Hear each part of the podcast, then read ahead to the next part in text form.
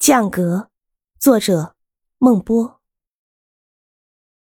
乘公交车，每天都听到车喇叭不厌其烦的向乘客号召：为弘扬民族文化，做文明市民，请您把座位让给老、弱、病、残、孕及抱小孩的乘客。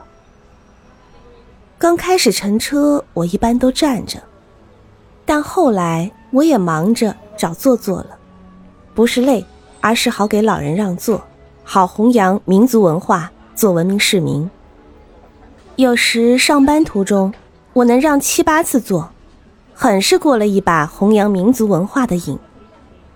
后来我就设想，等将来我有老婆有了孩子，一到星期天就专门带他乘公交车，我们一家三口联袂找座，见人就让。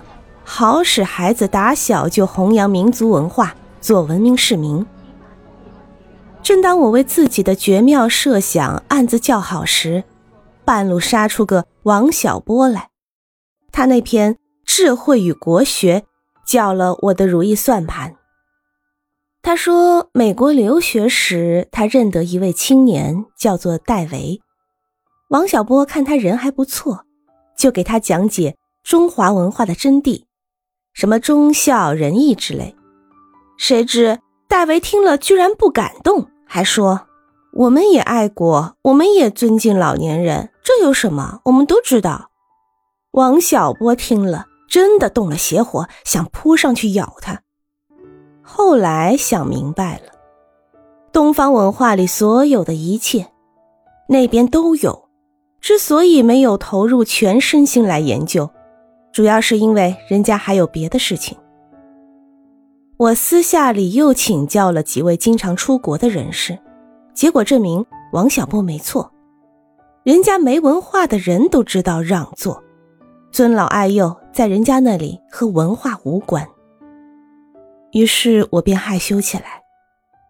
啊，我拉上老婆孩子，准备为之献青春献子孙的事儿，在人家那里。不足挂齿，稀松平常，在我们这里却成了伟大的民族文化，真是不好意思。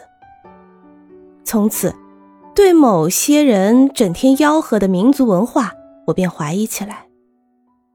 民族文化嘛，应该是特有的东西，否则就是世界文化。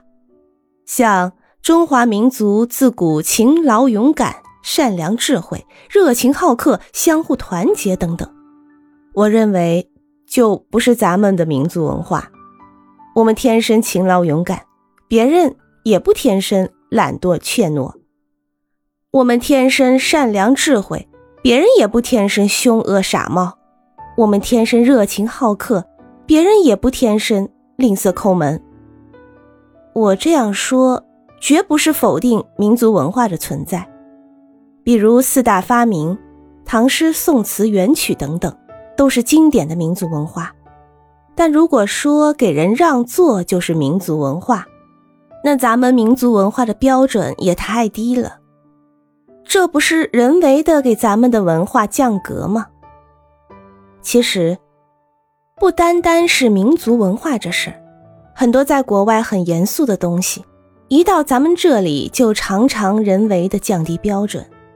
比如教授，一九九四年，中国大学已经有正副教授十三万了。季羡林先生说：“教授满街走，讲师多如狗。”这话难听，不过确实是这样。比如收入，某些地方明明还有成千上万人没有解决温饱，当地有关部门却宣布已经小康。比如教育投入。占国民总产值比例只有百分之二点三，而印度已经达百分之三点五，马来西亚则为百分之六点九，泰国也接近百分之四，美国差不多百分之五点几到六。我们在发展中国家里也是比较靠后的，但照样科教兴国。比如硅谷和汽车厂，人家一个大国才几个呀？呵，咱们几乎每个省市都有了。取法乎上，仅得其中；取法乎中，仅得其下。一个民族、一个国家、一种文化，如果有人老降格以求放纵自己，老是取法乎中，甚至取法乎下，日后恐怕只能仅得其下，或者一无所得了。